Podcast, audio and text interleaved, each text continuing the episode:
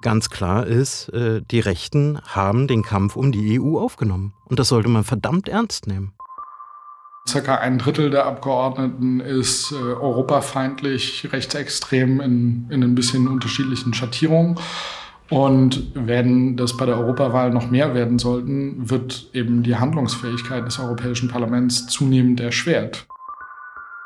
Es kommt jetzt meines Erachtens darauf an, dass alle begreifen, dass diese EU-Wahl tatsächlich extrem wichtig ist. Europa to go. Ein Podcast, der dich anlässlich der Europawahl 2024 ins Herz der EU mitnimmt. Begleite uns nach Brüssel und erfahre mehr über Institutionen wie das Europäische Parlament und was dort entschieden wird. Bürokratiemonster, Arena der Lobbyisten oder bemerkenswerte Demokratie? Erfahre es im Podcast Europa to go. Eine Kooperation von ND und den Plattformen europa.blog und die-zukunft.eu. In der letzten Folge von Europa to go haben wir noch auf die europäische Linke geblickt. Diesmal geht es um die Rechte in Europa. Nicht nur in Deutschland erleben wir einen massiven Rechtsruck. Auch in den anderen Ländern der EU sind rechtspopulistische und rechtsextreme Parteien auf dem Vormarsch, ja sogar am Regieren. Ich habe mich mit Martin Günther getroffen und mit ihm über rechte Akteure in ganz Europa gesprochen. Er ist Volkswirt und war bis 2022 Mitglied des Landesvorstands der Linken in Brandenburg. Jetzt kandidiert er für die Europawahl im kommenden Jahr. Zunächst wollte ich von ihm wissen, mit welcher Arbeit Rechte seiner Beobachtung nach im EU-Parlament hervorstechen. Also ich sag mal, eine Begegnung, äh, die mir am ehesten in Erinnerung geblieben ist, äh, obwohl die ähm, Frau Mussolini, so heißt sie tatsächlich, ist auch eine Enkelin, wenn ich es richtig in Erinnerung habe, von äh, Mussolini, äh, dass sie einfach meine Weinverkostung gemacht hat. Ja, das heißt, äh, auf der einen Seite haben wir es mit einer, äh, mit einer absoluten Hetze zu tun und auf der anderen Seite mit so absolut trivialen Sachen. Wobei ich sagen muss, äh, die Frau Mussolini ist zum Beispiel sogar in der Europäischen Volkspartei. Das heißt in der Partei, in der zum Beispiel auch CSU und CDU sind.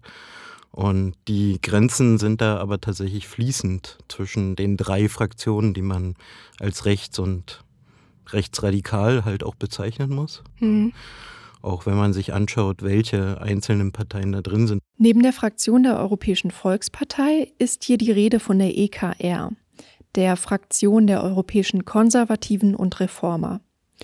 Und es ist die Rede von der ID, was für Identität und Demokratie steht. In der EKR sitzen etwa Abgeordnete der polnischen Partei PiS und der italienischen Fratelli d'Italia.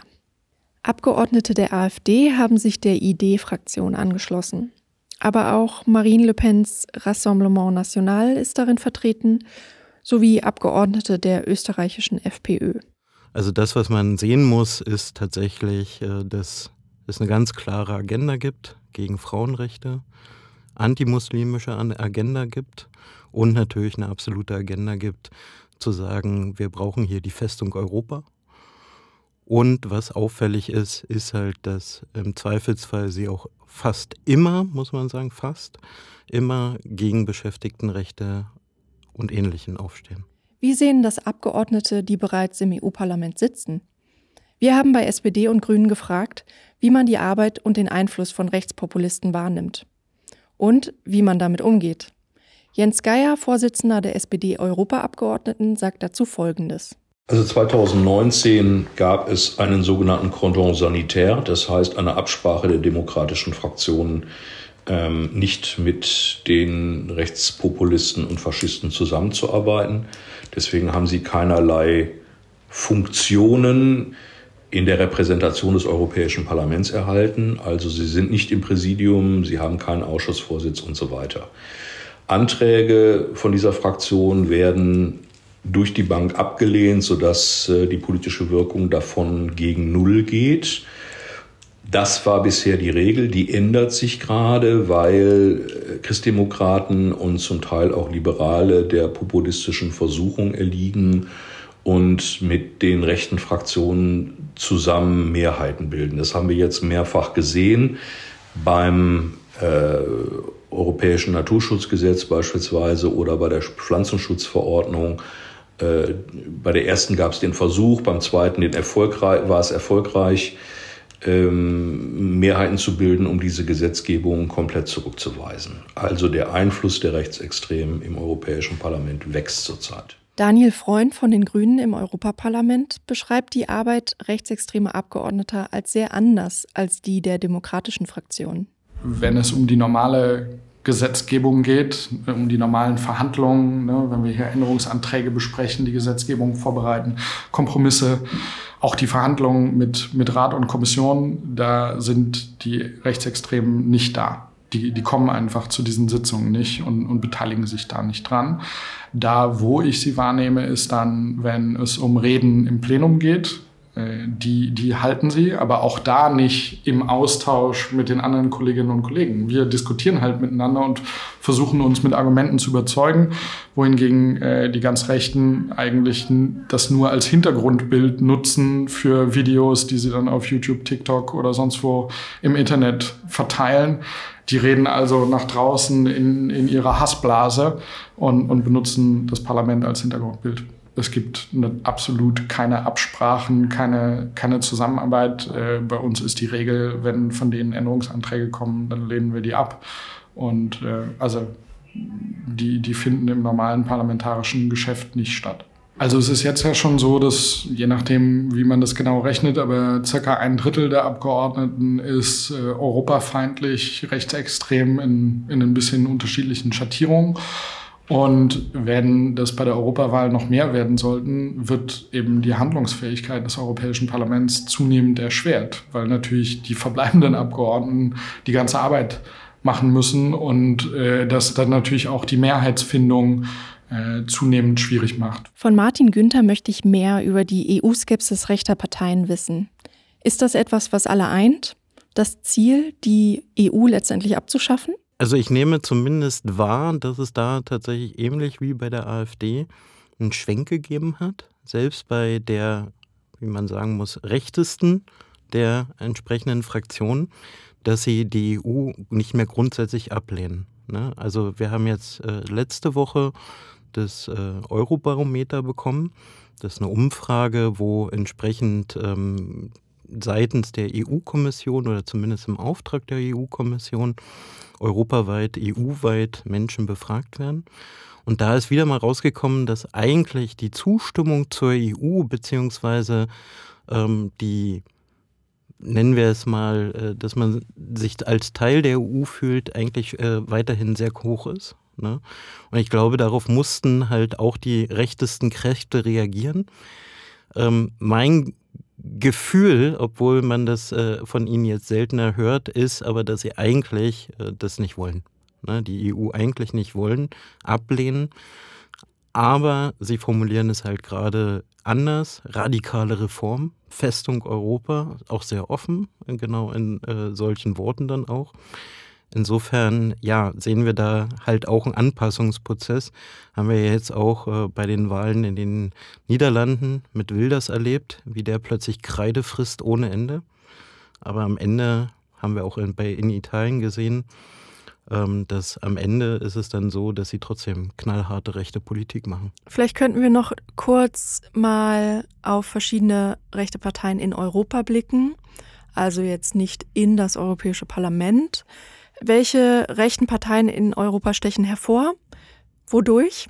Also ich sag mal, erst, äh, als erstes muss man sich natürlich äh, die richtig großen Brocken angucken. Ne? Also wenn wir uns Le Pen in Frankreich mit ihrer Partei angucken, dann ist das äh, schon absolute Dramatik. Die stellen Bürgermeister. Wenn man da in die Kommunen reingeht äh, in Frankreich, dann sieht man, was Rechte an Regierung bedeutet. Und trotzdem ist es schwierig, sie zu schlagen. Ne? Also es ist ja beim letzten Mal im Grunde nur dadurch gelungen, dass alle äh, möglichen Linken und Sozialdemokraten etc. dann doch äh, mit der Faust in der Tasche nochmal Macron gewählt haben. Das ist aber kein Modell für die Zukunft. Und ich glaube, äh, da sind wir alle gut beraten, äh, viel Gehirnschmalz reinzulegen und nochmal vielleicht auch das ein oder andere Geschichtsbuch oder vielleicht auch jüngere Entwicklungen, wo es gelungen ist, solche Parteien zurückzudrängen, sich anzugucken, ähm, um dann eine Strategie zu entwickeln. Ich bin froh, dass die Europäische Linke extra dazu auch äh, Kongresse veranstaltet, um da einen Austausch zu gewährleisten und auch immer wieder zu gucken, wo schaffen wir es vielleicht doch, das zu stoppen. Aber natürlich haben wir jetzt auch ähm, gesehen, zum Beispiel in Spanien, dass äh, dort im Schatten der Konservativen auch extrem rechte Parteien wieder nach vorne kommen. Auch in Portugal, wo das lange fast undenkbar war. Ich sage mal in Spanien äh, mit dem äh, Postfrankismus ähm, war das immer, naja, schon klar, dass es den immer gibt. Ne? Und auch in Italien, ähm, ja, weiß man nicht, äh, es gibt ja auch Leute, die sich dann von ihren Großeltern auch emanzipiert haben, aber bei Frau äh, Mussolini, ähm, über die wir schon sprachen, sehe ich das eigentlich gar nicht. Ne? Und da auch äh, Traditionslinien äh, der Faschisten einfach weiterleben, gar nicht so sehr in der Forza Italia oder in den großen Parteienformationen, wie sie sich gerade nennen. Das ist ja manchmal auch schwierig, sich gerade die neuesten Namen immer wieder zu, äh, zu merken. Ähm, Gibt es ja trotzdem auch ein, zumindest Konsolidierung. Manche sprechen sogar auch von Erstarken äh, von so Kleinstparteien, noch Kleinstparteien wie Casa Pound, mhm. die einfach reine Militante sind. Ne?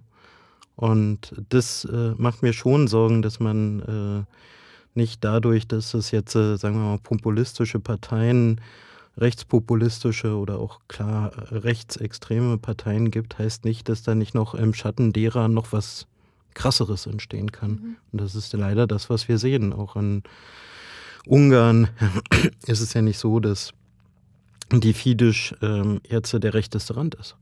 Ne? Und das ist schon eine Sache, ähm, wo ich hoffe, dass Leute, die da mehr politologische Ahnung haben als ich, äh, mal auch nochmal Ideen entwickeln. Mhm. Ich nehme da vieles zur Kenntnis. Auch Paul Mason hat ja jetzt ein sehr spannendes Buch geschrieben, ähm, wie man den Faschismus bekämpfen könne und wie man ihn eigentlich zu beurteilen habe in der jetzigen Zeit oder die Formierungen, die wir so sehen. Aber ich glaube, da müssen wir insgesamt äh, intellektuelle Aktivisten auf der Straße äh, noch viel dran arbeiten, äh, dass wir da Strategien entwickeln, ähm, dass wir es tatsächlich schaffen. Und natürlich ähm, hat es natürlich auch viel zu, äh, zu tun mit dem Versagen der herrschenden Politik. Hm.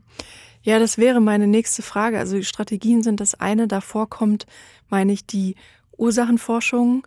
Ähm, wie kann es sein, dass, und zwar ja auch länderübergreifend äh, in Europa, es so einen massiven Rechtsruck ähm, geben konnte und ähm, eben in dem Ausmaß, wie du es gerade beschrieben hast? Was sind die Ursachen? Das ist eine Frage, die ich mir relativ häufig stelle, weil es mir zu einfach ist zu sagen, es gibt ja Menschen, denen geht scheiße und deswegen werden sie Rassisten oder wählen Rassisten. Weil ich auch genau das Gegenteil kenne.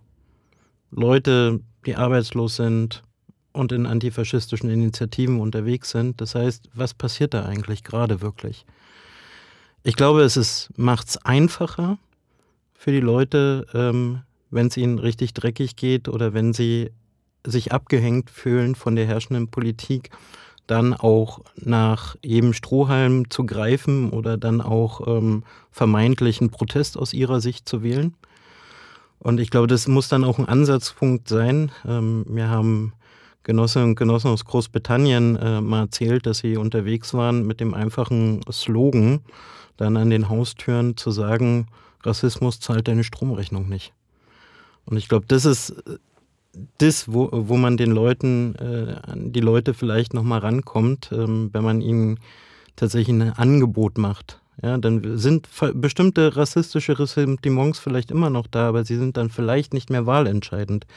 Wenn sie tatsächlich das Vertrauen darin hätten, dass ihre politische Entscheidung was bewirkt und dass wir tatsächlich auch mal schaffen, etwas zum Positiven für wirklich Abgehängte zu äh, erreichen aber es gibt natürlich auch äh, viele, und das wissen wir aus den Extremismusstudien aus Deutschland, ähm, dass äh, es einen konstant hohen Anteil immer gab und es eher ein deutscher Sonderweg war, jetzt mal bezogen auf Deutschland, äh, dass es eigentlich keine stabile rechte Partei gab. Ja.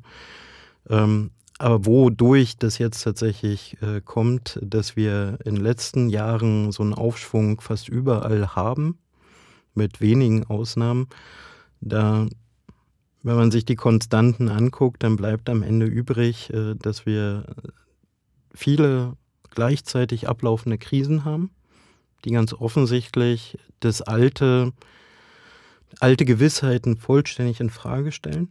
Angefangen von der Corona-Pandemie bis hin zu Deindustrialisierungsprozessen, ähm, die zeitlich versetzt in verschiedenen Staaten ablaufen, aber doch überall in gewisser Weise ablaufen. Ähm, und natürlich die Auswirkungen, die jetzt dann auch äh, in der EU sichtbar werden, der Klimakatastrophe, ne, der sich anbahnenden Klimakatastrophe.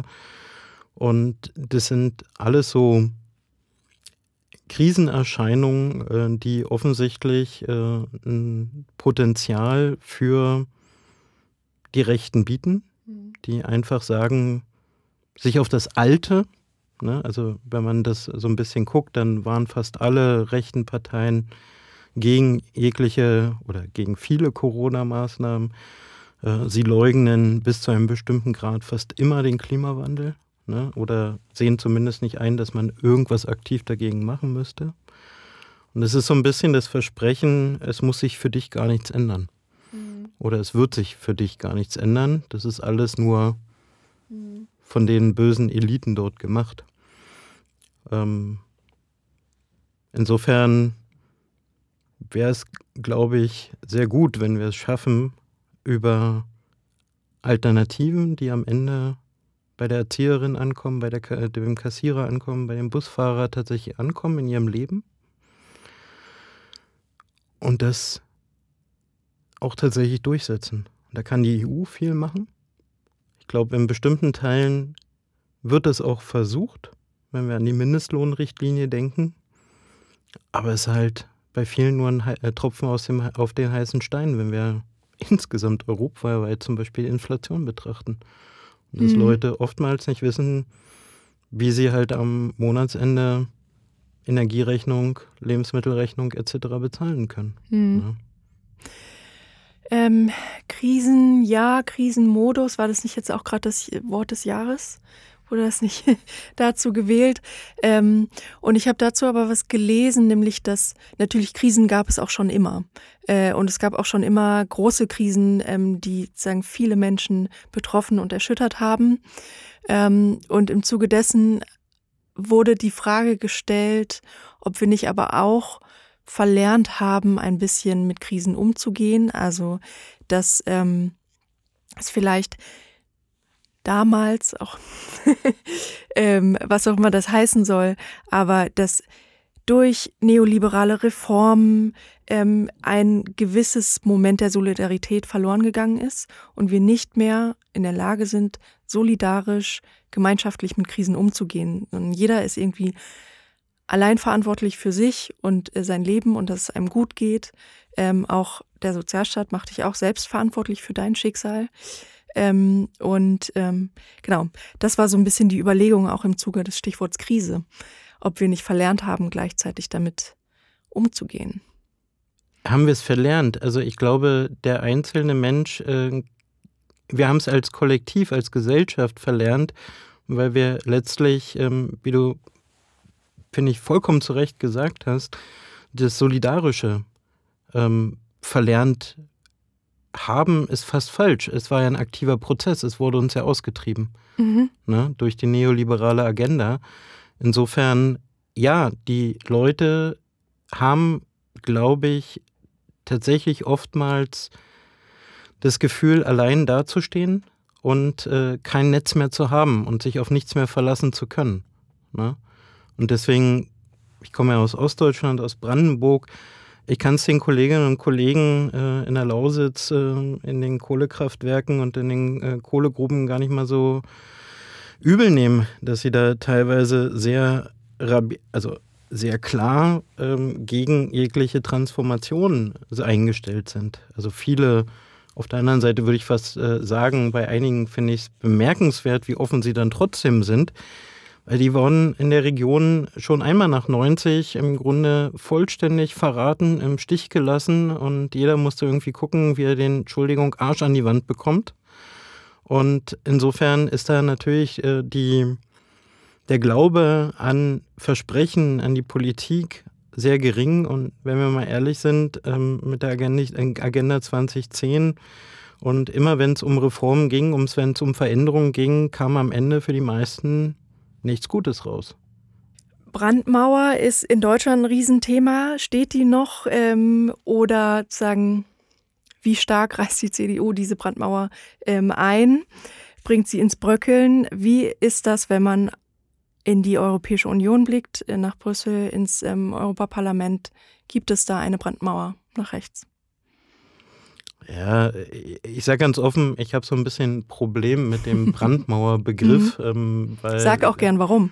Äh, sehr gern, weil letztlich äh, die Geschichte ja so ein bisschen gezeigt hat, dass Staaten immer dann gekippt sind, ähm, wenn im Grunde die Konservativen angefangen haben ähm, zu kooperieren. Ne? Und es gibt ja oft den Begriff, äh, dass die Linke, ähm, ich würde das jetzt auch mal Mitte links mit einbeziehen, also Grüne und SPD, dass da irgendwie die Brandmauer steht. Nee. Die historische Verantwortung haben aus meiner Sicht die Konservativen. Ja, und da sind wir dann auch äh, direkt beim Thema. Da ist, wenn man von einer Brandmauer sprechen will, dann tatsächlich irgendwo die Linie, die man eigentlich halten müsste. Da habe ich ja vorhin schon darauf hingewiesen, wenn man sich die EVP anguckt, wenn, da, wenn man einfach sieht, dass Orban da mittendrin sitzt, immer mal mit ein paar Du-Du und so, aber im Grunde da drin sitzt, mhm. ja, in der EVP. Mhm. Und dann jüngst auch Entscheidungen eben äh, mit der EVP zusammen äh, im Europäischen Parlament geschehen sind, um Verbesserung, ich glaube, es ging um Pestizide, ja, äh, dann zu verhindern. Auf die Orientierung konservativer nach rechts geht auch Daniel Freund von den Grünen ein. Wir haben in den letzten äh, Wochen und Monaten schon vermehrt festgestellt, dass die, dass die konservativen Abgeordneten sich äh, zunehmend mit den Rechtsextremen abstimmen, gemeinsam Änderungsanträge einbringen, die, die Abstimmungslisten teilen, also quasi gemeinsam Mehrheiten organisieren. Ähm, es gab beim Lieferkettengesetz, bei dem Gesetz zur Wiederherstellung der Natur sehr klar die Ambition der Konservativen, das mithilfe der Rechtsextremen am Ende zu, zu Fall zu bringen. Also das, das wird immer klarer. Wir sehen ja auch, dass in einer Reihe von Mitgliedstaaten mittlerweile Konservative entweder gemeinsam im Wahlverbund antreten oder klar vorher sich äußern, man würde gemeinsam Koalitionen schmieden. Wir haben jetzt in Italien, in, äh, in Finnland äh, Regierungen, äh, in Schweden auch, wo man sich von Rechtsextremen tolerieren lässt. In Spanien gab es die Ambition, äh, gemeinsam zu regieren. Und das wird natürlich mit der Europawahl im Zweifel noch, noch mehr zunehmen. Die Situation ist ja aktuell, die sogenannte von der Leyen-Mehrheit aus konservativen Sozialdemokraten und Liberalen. Ähm, bei der Wahl von Ursula von der Leyen hatte neun Stimmen über, überm Durst, also über der, der nötigen Mehrheit. Damals waren sowohl Fidesz als auch Peace noch Teil dieser von der Leyen-Mehrheit. Äh, ich würde jetzt eher nicht davon ausgehen, dass die nach der Europawahl nochmal für eine, eine konservative Kommissionspräsidentin stimmen würden. Jetzt muss man schauen, wie dann die Europawahl eigentlich ausgeht. In den Umfragen, so wie sie im Moment sind, könnte es sein, dass diese drei Fraktionen gemeinsam eben eine, eine noch schwächere Gruppe von Abgeordneten stellen würden. Das würde also noch schwieriger sein, da die Mehrheit zu finden oder im Zweifel unmöglich. Und damit ist die große Frage, ob diese Gruppe dann mit, mit, also wen holen Sie sich dazu, um die Mehrheit zu bilden? Gucken Sie zu uns Grünen und, und wir gehen mit in, in diese Regierungsmehrheit oder gucken Sie nach ganz rechts und holen Fratelli d'Italia und andere äh, Parteien mit, mit in dieses Bündnis hinein? Und das würde natürlich die Politik im Europaparlament ganz grundlegend verändern. Dann stehen plötzlich so Sachen wie Green Deal, wie Klimaschutz, wie Verteidigung der Rechtsstaatlichkeit. All das äh, würde dann in Frage gestellt, ob das äh, weiter, weiter gemacht würde. Das andere, was man halt einfach nochmal sagen muss zu, zu den ganz Rechten, also ne, wie gesagt, reden im Plenum, aber sonst sehr wenig. Das heißt auch einfach, die kosten sehr viel SteuerzahlerInnen-Geld. Äh, die, die, die nehmen hier die Tagegelder mit, die Gehälter, ähm, tun dafür aber nicht die Arbeit. Also man, ich habe ja inhaltlich quasi komplette Differenz mit denen. Insofern ist man so ein bisschen zwiegespalten, ob man jetzt eigentlich will, dass die sich hier äh, parlamentarisch einbringen. Aber man muss jedenfalls feststellen, dass sie für ihre Wählerinnen und Wähler hier im Grunde nichts erreichen einfach weil sie es nicht einbringen. Sie würden natürlich jetzt nicht irgendwie alle Gesetze bestimmen, aber es ist einfach im Funktionieren des Europaparlaments schon so, dass wenn man sich in die Verhandlungen einbringt, wenn man mitdiskutiert äh, und am Ende auch äh, bei den Abstimmungen wirklich da ist, vor allen Dingen im Ausschuss, dann kann man eben Sachen durchsetzen. Und äh, da haben wir bisher, wenn man so will, noch das Glück, äh, dass, sie, dass sie das nicht tun und, äh, und damit es eine, eine progressivere Mehrheit im Parlament gibt, als das eigentlich rein mathematisch der Fall wäre. Auch mit Martin Günther habe ich darüber gesprochen, was ein Erstarken der Rechten im Europaparlament bedeuten würde. Wie sind die Prognosen und welche Befürchtungen gehen damit einher? Also erstmal, Prognosen sind Prognosen, das ist mhm. gut so. Wir haben jetzt noch, wenn ich richtig gezählt habe, 179 Tage bis zu den Europawahlen. Was nicht ganz stimmt, weil am 6. Juni ja schon einige Staaten anfangen zu wählen. Aber sei es wie es sei.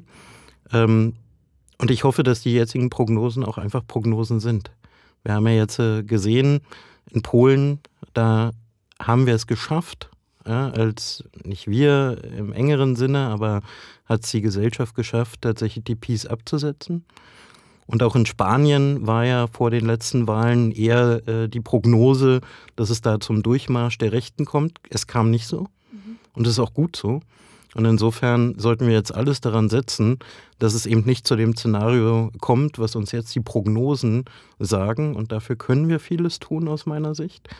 Und insofern will ich noch gar nicht darüber nachdenken, was die alles tun können, wenn, äh, wenn sie tatsächlich äh, da die Mehrheiten sich im EP auch so verschieben, ähm, wie Prognosen es jetzt prognostizieren, mhm. sondern lasst uns lieber darüber reden, was wir alles tun können, damit das eben nicht geschieht. Ähnliches sagt der SPD-Abgeordnete Jens Geier und erklärt auch, was das für Mehrheiten und politische Entscheidungen im Parlament bedeuten könnte. Also da ist ja jetzt noch nichts in Stein gemeißelt. Wir haben noch sechs Monate bis zur Europawahl und in denen kann angesichts einer sehr dynamischen ähm, Situation bei den Wählerinnen und Wählern natürlich noch viel passieren. Wenn wir aber die heutigen Umfragen in den 27 Mitgliedstaaten einfach auf ein mögliches Europawahlergebnis projizieren, dann sehen wir eine erstarkte Rechte. Ähm, das heißt weniger die christdemokratische Fraktion, aber die nationalkonservative und die Rechtsextreme werden zunehmen. Und wenn man diese Projektionen dann in mögliche Mehrheiten umsetzt, wird es nur noch zwei Mehrheitskonstruktionen geben. Die eine ist sozialdemokratisch-liberal-christdemokratisch, die zweite ist liberal-christdemokratisch und alles rechts davon. So, das bringt liberale und christdemokratische Fraktionen in eine Schlüsselposition für die Mehrheiten und uns muss dann daran liegen, diese drei beiden anderen Fraktionen, die ja wenigstens proeuropäisch sind, und äh, auf eine ähm, Weiterentwicklung der europäischen Integration setzen, die gegenüber Rechtsaußen zu immunisieren. Das wird nicht einfach. Und äh, da wird äh, das progressive Lager im Europäischen Parlament viele Zugeständnisse machen müssen, weil wir sonst keine proeuropäischen Mehrheiten erzielen. Und das bedeutet, die Zeiten werden härter und sie werden kälter. Und das wiederum bedeutet, dass die fortschrittlichen Fraktionen im Europäischen Parlament keine Mehrheiten mehr zusammen bilden können und damit wird die Zahl der wirklich vorwärtsweisenden Gesetzesvorschläge und Standpunkte aus dem Europäischen Parlament, die wird stark sinken. Das heißt also, wir werden weniger äh, weit kommen in Sachen Klimaschutz, weniger weit kommen in Sachen Gleichstellung, weniger weit kommen in Sozialpolitik und Rechte für Arbeitnehmerinnen und Arbeitnehmer. Das sind keine erfreulichen Aussichten. Deswegen müssen wir einen engagierten Wahlkampf führen und äh, für die fortschrittliche Hälfte des Parlaments retten, was zu retten ist. einen engagierten Wahlkampf führen und retten, was zu retten ist. Ähnliche Worte hat Martin Günther gefunden und betont, wie wichtig es ist, diesen Europawahlkampf ernst zu nehmen. Aber gilt das nur für Parteien? Was sind Handlungsoptionen der gesellschaftlichen Linken, von Organisationen und Initiativen? Also ich glaube, das Wichtigste ist, dass alle mal formulieren, was sie eigentlich von der EU wollen und sich vielleicht auch darüber bewusst werden. Ich glaube, Klimabewegung hat doch ganz klar eigentlich Forderungen an die EU zu adressieren. Und wenn sie das lautstark machen, können wir öffentlichen Diskurs verändern. Und dann können sich auch linke Parteien positionieren und müssen es dann auch. Und ich finde es auch in Ordnung, dass sich dann äh, alle Parteien bekennen müssen. Ähm, ist ja leider genau das Gleiche, was wir momentan erleben. Ne? Wenn der öffentliche Diskurs nach Abschottung und nach Migrationsbeschränkung schreit, dann müssen sich halt auch alle positionieren. Ich finde, wir positionieren uns da als Linke sehr klar und ich bin auch froh, einer Partei anzugehören, die da absolut klar ist. Aber wenn wir so einen öffentlichen Diskurs haben, dann macht das leider halt auch äh, mit dem Agenda-Setting die Rechten stark. Und äh, es kommt jetzt meines Erachtens darauf an, dass alle begreifen, dass diese EU-Wahl tatsächlich extrem wichtig ist und von antirassistischen Gruppen bis Sozialverbänden bis Gewerkschaften ganz klar äh, artikulieren, worum es eigentlich in der EU geben muss, aus ihrer Perspektive? Und versuchen, Agenda-Setting so hinzubekommen, dass äh, wir darüber diskutieren. Da streite ich mich auch unheimlich gern mit der SPD oder mit den grünen Abgeordneten, gerne auch mit der CDU. Lasst uns darüber reden, wie wir Beschäftigtenrechten in der EU stark machen können. Lasst uns darüber reden, wie wir Energiearmut bekämpfen können. Aber wenn wir darüber nur noch reden, äh, wie stark wir Frontex ausbauen müssen, wie stark wir die EU militarisieren müssen, dann wird es halt auch so kommen, dass wir nur da, äh, dann auch so eine Entwicklung haben. Und äh, ich glaube, da sind Gewerkschaften, Klimaverbände, Sozialverbände sehr gut beraten aus meiner Sicht, wenn sie das erkennen und jetzt äh, auch einfordern, dass wir über andere Sachen reden. Hm. Na, ich frage mich aber gerade, also ähm, rechte PolitikerInnen und Parteien sind ja aber auch organisiert. Es gibt auch rechte Verbände, rechte Organisationen und so. Hm, fallen dir da Beispiele ein, die du irgendwie wahrgenommen hast, ähm, wie stark die im Vorfeld der Europawahl agieren und vielleicht sagen ihre Agenda versuchen in den Vordergrund zu heben? Ähm, mir fällt auf jeden Fall immer auch TikTok ein als sozusagen ein Kanal, wo viele Erstwähler und Wähler, äh, Wählerinnen ähm, sagen, Content sehen und wo gleichzeitig auch äh, Rechte sehr, sehr stark agieren mit ihren Inhalten, die nicht unbedingt immer sofort als rechts erkennbar sind. Ähm, und sagen, da sind die erfolgreich, nimmst du das auch so wahr und wie kann man, was wäre eine Antwort darauf? Das ist eine sehr spannende Frage. Was ist die Antwort darauf? Am Ende müssen wir tatsächlich genau so eine Massenwirksamkeit ähm, erreichen als Linke. Und da sage ich nicht nur die Partei Die Linke, sondern insgesamt, das ist ja auch ein Problem von Gewerkschaften, weniger von den Klimaverbänden, die schaffen das ganz gut. Also wenn ich jetzt an Fridays for Future denke, aber auch von Sozialverbänden oder klassischen Umweltverbänden. Ja, da müssen wir uns allesamt überlegen, wie wir tatsächlich in dieser äh, neuen Öffentlichkeit, nenne ich das mal, äh, tatsächlich vorkommen mit unseren Themen. Ja. Und ganz klar ist, äh, die Rechten haben den Kampf um die EU aufgenommen. Und das sollte man verdammt ernst nehmen. Mhm. Ja.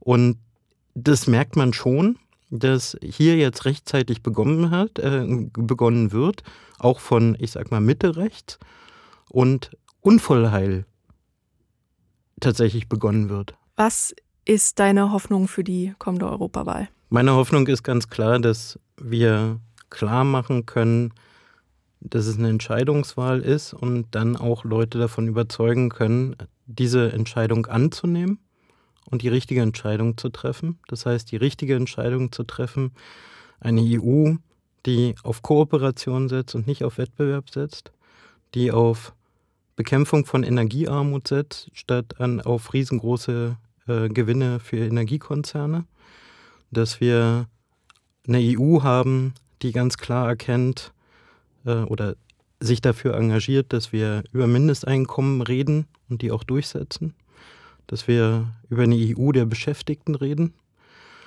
die es auch einfach schafft, jetzt das, was sie postuliert hat, 80 Prozent Tarifbindung.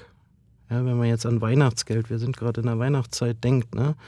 Weihnachtsgeld gibt es übermäßig oft nur mit Tarifverträgen. Hm. Und das äh, kann eine EU befördern oder sie bleibt halt weiterhin eine Wettbewerbsunion und ist im Grunde im Wesentlichen für Superreiche und Konzerne da. Oder wenn es noch schlimmer kommt, halt eine EU der Rechten, wo wir dann darüber reden, Abschottung und Einschränkung von Rechten für Frauen, Beschäftigte, Migrantinnen. Und die Entscheidung, dass die Leute das tatsächlich bewusst annehmen, wäre schon mal das Erste. Und dann kämpfen wir natürlich darum, dass wir möglichst linke Mehrheiten oder zumindest Mitte-Links-Mehrheiten dann im EP nutzen können. Hm. Ja, Dankeschön. Sehr gern. Europa to go ist eine Kooperation von ND und den Plattformen europa.blog und die-zukunft.eu. Gefällt dir der Podcast? Dann unterstütze uns und unsere Arbeit durch ein Abo der Tageszeitung ND der Tag oder eine Spende auf dasnd.de/support.